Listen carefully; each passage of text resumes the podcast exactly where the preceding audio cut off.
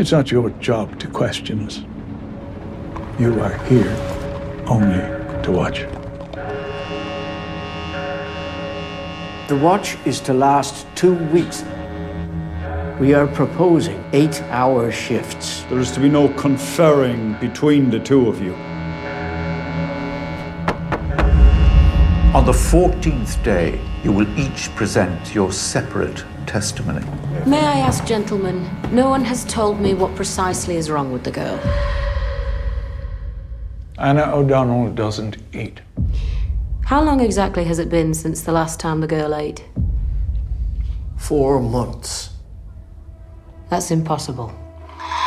Sebastián Lelio, ¿qué tal? Buenos días. Buenos días. ¿Cómo estás? ¿Qué tal te tratas en Sebastián? ¿Todo bien? Sí, todo bien, todo bien. Anoche tuvimos la, la premiere de la película y fue un momento inolvidable. De los muchos que he vivido en este festival. Es muy emocionante estar de vuelta.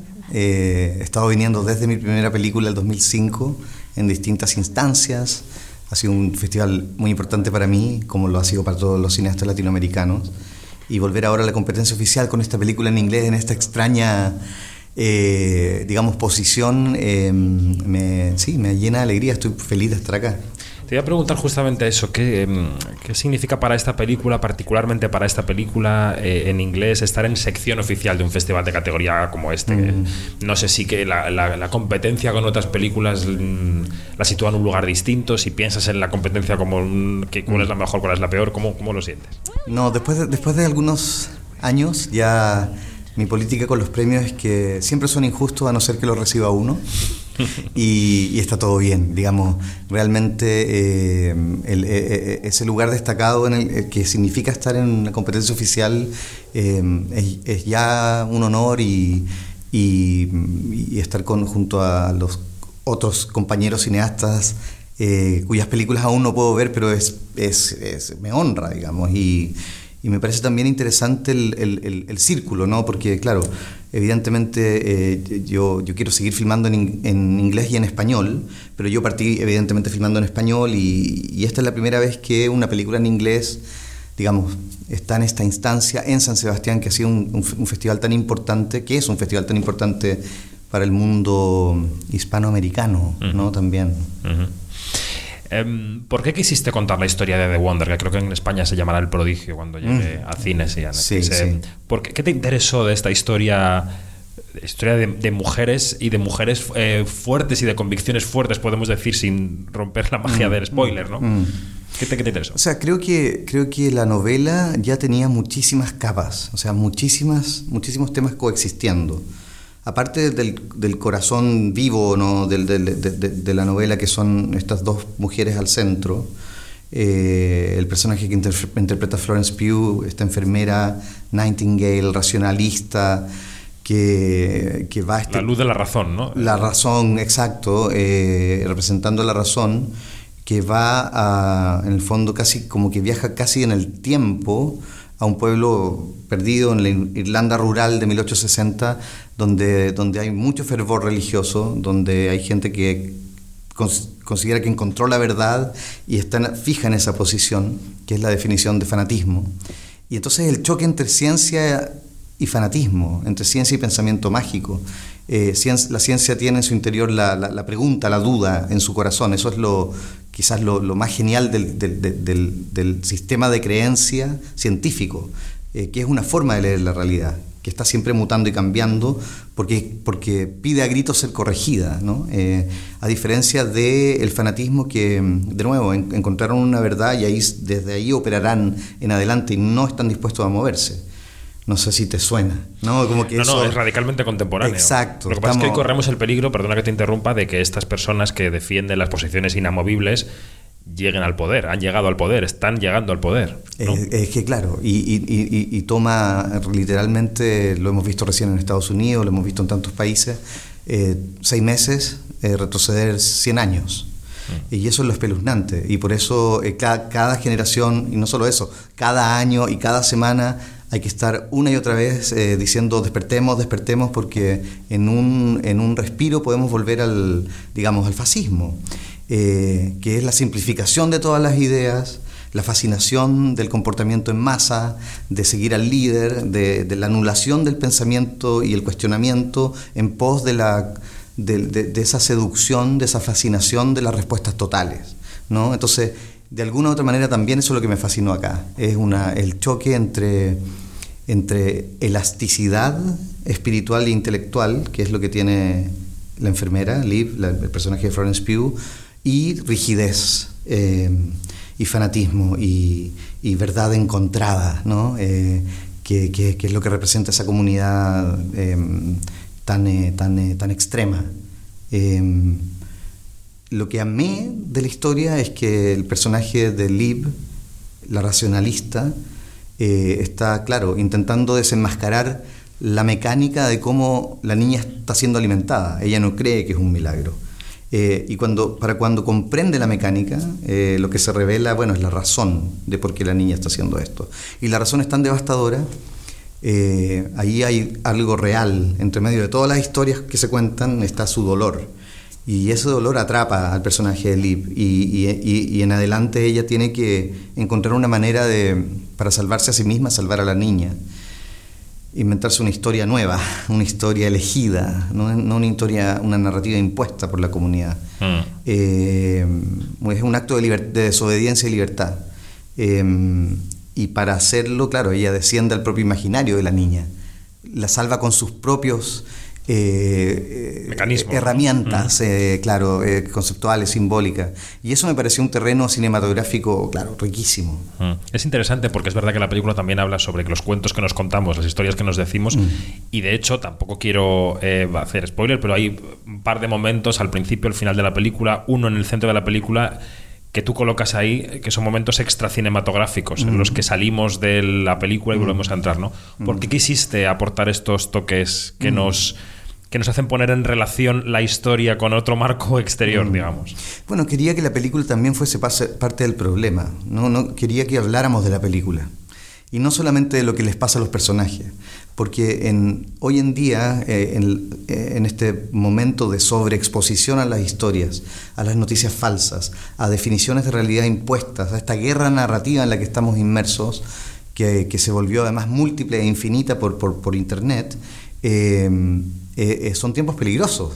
Entonces es importante hablar situadamente, decir, esto es ficción, vamos a explorar cómo los personajes creen en sus propias ficciones, por default o por opción, ¿no? sus propios relatos ya sea escogidos o heredados, eh, pero usted también va a creer en la película. Y el mecanismo que usted utilizará para creer en la película no es distinto al que utilizan los personajes para inventarse sus propios relatos, eh, para quedar atrapados en ellos o salvarse con otra historia para acceder a nuevos niveles de libertad. Pero siempre son relatos. Entonces, eh, me parecía importante que la película declarase eso al principio. Eh, y luego eh, la, suspensión de la descreencia ocurre así, en dos minutos. O sea, uno está inmerso en la ficción y por aquí por allá la película te recuerda, ve, eh, ¿ha estado usted creyendo? es mágico porque es además una mirada a los ojos del espectador. Es correcto. Es una apelación. Es, interpelar al espectador y decir, en, el fondo es decirle qué cree usted. Porque una creencia es un pensamiento en el que se insiste. Se insiste se insiste en un pensamiento y se, se vuelve creencia.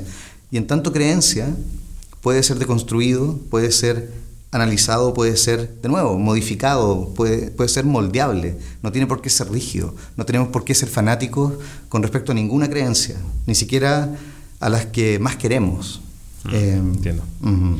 A mí me interesa mucho la relación entre directores y actores. Los, los, actores considero que son criaturas casi mágicas, que se vacían y se llenan de personajes como vasijas, que tienen inseguridades, pero también actitudes maravillosas.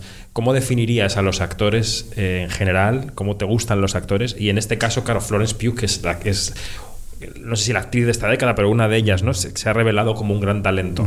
quería preguntar esto. Bueno, yo soy digamos, un director que, me interesa muchísimo los actores y construyo los guiones eh, que escribo o coescribo pensando, digamos, esto puede sonar obvio, pero me interesa lo que ellos van a explorar. Eh, son, son, son, guiones que, que, que, están esperando a los actores. No para que vengan y hagan lo que ya dice, sino que para que lleven el asunto aún más lejos. ¿no? Eh, A mí me... Y sobre todo lo que más me interesa es eh, la zona de intersección entre, entre actor y personaje. O sea, creo que la belleza de una, de una actuación en cine, parte de su belleza y el placer de ver a un actor en, en la pantalla es que uno está viendo una persona haciendo como que, eh, dando una batalla, librando una batalla artística y muchas veces ganándola, triunfando frente a nuestros ojos. Entonces se produce una especie de victoria vicaria que el espectador puede, eh, puede hacerse parte, eh, no sin merecerla, sino que como parte del regalo del cine.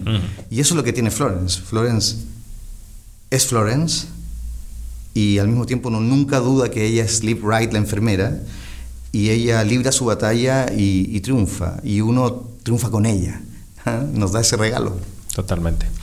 Eh, acabo de entrevistar a González Ceñarrito en la habitación de al lado. Le contaba que al comienzo de este festival vino el director francés François Ozon, mm. que arremetió contra las plataformas digitales como parte mm. del final del ecosistema de las salas de cine. Él dijo mm. que los directores que habían accedido a trabajar con plataformas, de cierta manera, habían hecho un pacto con el diablo. Son palabras suyas, no mías. Bueno, em, te quería preguntar por qué decidiste trabajar con Netflix y si esta película habría sido posible sin Netflix. Bueno, no habría sido posible sin Netflix. Eh, nadie quiso financiarla de la manera en la que Netflix estuvo dispuesto a financiarla. Eh, la historia del cine está llena de... Lo han matado desde que nació, ¿no? Eh, lo mató el sonido, lo mató la televisión, lo mató el control remoto, lo mató el VHS, lo mató Internet, eh, ha estado muriendo y muriendo y muriendo y, entonces en lo personal yo no soy de los que rasga vestiduras por los cambios de formato.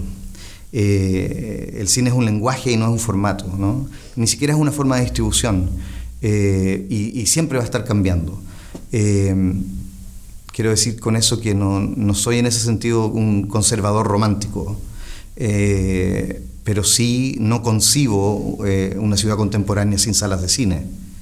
Eh, eso me parece, no, no, puede pasar. ahora, ¿cómo eso se va a modificar? ¿Qué es lo que vamos a terminar viendo en las salas? ¿Cuáles son esas películas?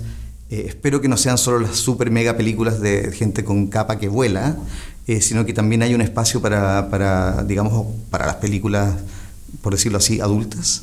Eh, pero también creo que creo en sumar, ¿no? Más. Mm. Eh, más pantallas, más espectadores, más relatos.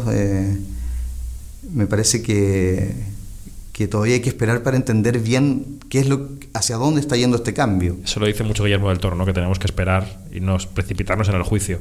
Lo que ocurre es que sí, sí, sí, hay algo que ha modificado Internet de manera sustancial, que es quizá nuestra ventana de atención. ¿no? correcto. Que el, concepto película, que es algo que dura más de 60 minutos, hay mucha gente ya se le escapa por, por, por hábitos, por, por, composición casi cerebral. ¿no? Yo no sé si consideras que hay que bueno, no sé, que para llegar a donde está la gente tenemos que revisar también los viejos, las viejas duraciones o los viejos. No, lo sé. Posiblemente, posiblemente no sea solamente un. Quizás la tosudez es pensar que hay que seguir con las películas eh, entendidas como las entendíamos en el siglo XX. Eh, lo que no puede desaparecer es el lenguaje mm. del cine. Tiene que seguirse hablando, practicando, expandiendo. Pensar que el lenguaje es películas de dos horas eh, exhibida solamente como se hacía en el siglo XX es quizás un apego al pasado. Eh, la responsabilidad, el desafío, la pregunta es cómo cuidar ese lenguaje, seguir expandiéndolo eh, y, que, y, cuidar también las salas de cine, o sea, que no desaparezca la maravillosa experiencia de ver colectivamente una película en comunidad, de dedicarle dos horas de tu vida, no poder moverte de ahí, Em, es algo que yo creo que se va a ir convirtiendo más y más en un lujo. Em, pero sí, o sea, yo soy un defensor de las salas de cine, pero también defiendo el futuro, o sea, no, no, no, no me quedo pegado en el siglo XX. No sé si hay alternativa, quiero decir que el futuro no sé si hay que ah, defenderlo o simplemente abrazarlo. Por supuesto, o sea, por eso, es que el que se queda defendiendo como el pasado, eh, ahí el pasado lo, se lo come, digamos. Es un poco de Wonder también este discurso del futuro. Y ya te quería preguntar para, para, terminar, ¿en qué estás? ¿En qué andas trabajando ahora? Mientras, mientras acompañas el nacimiento de The Wonder, ¿qué, qué tienes en la cabeza? Bueno, eh, un par de proyectos que vengo trabajando hace varios años están ahí como en como dos tortugas tratando de llegar al mar antes de que se lo coman los pájaros. Entonces, vamos a ver cuál es el que el que resulta. La verdad es que no puedo hablar mucho de ellos, Bueno. pero estamos trabajando para usted. me encanta, me encanta la apelación. Muchas gracias, Sebastián. Un Gracias. placer y suerte con la película. Muchas gracias.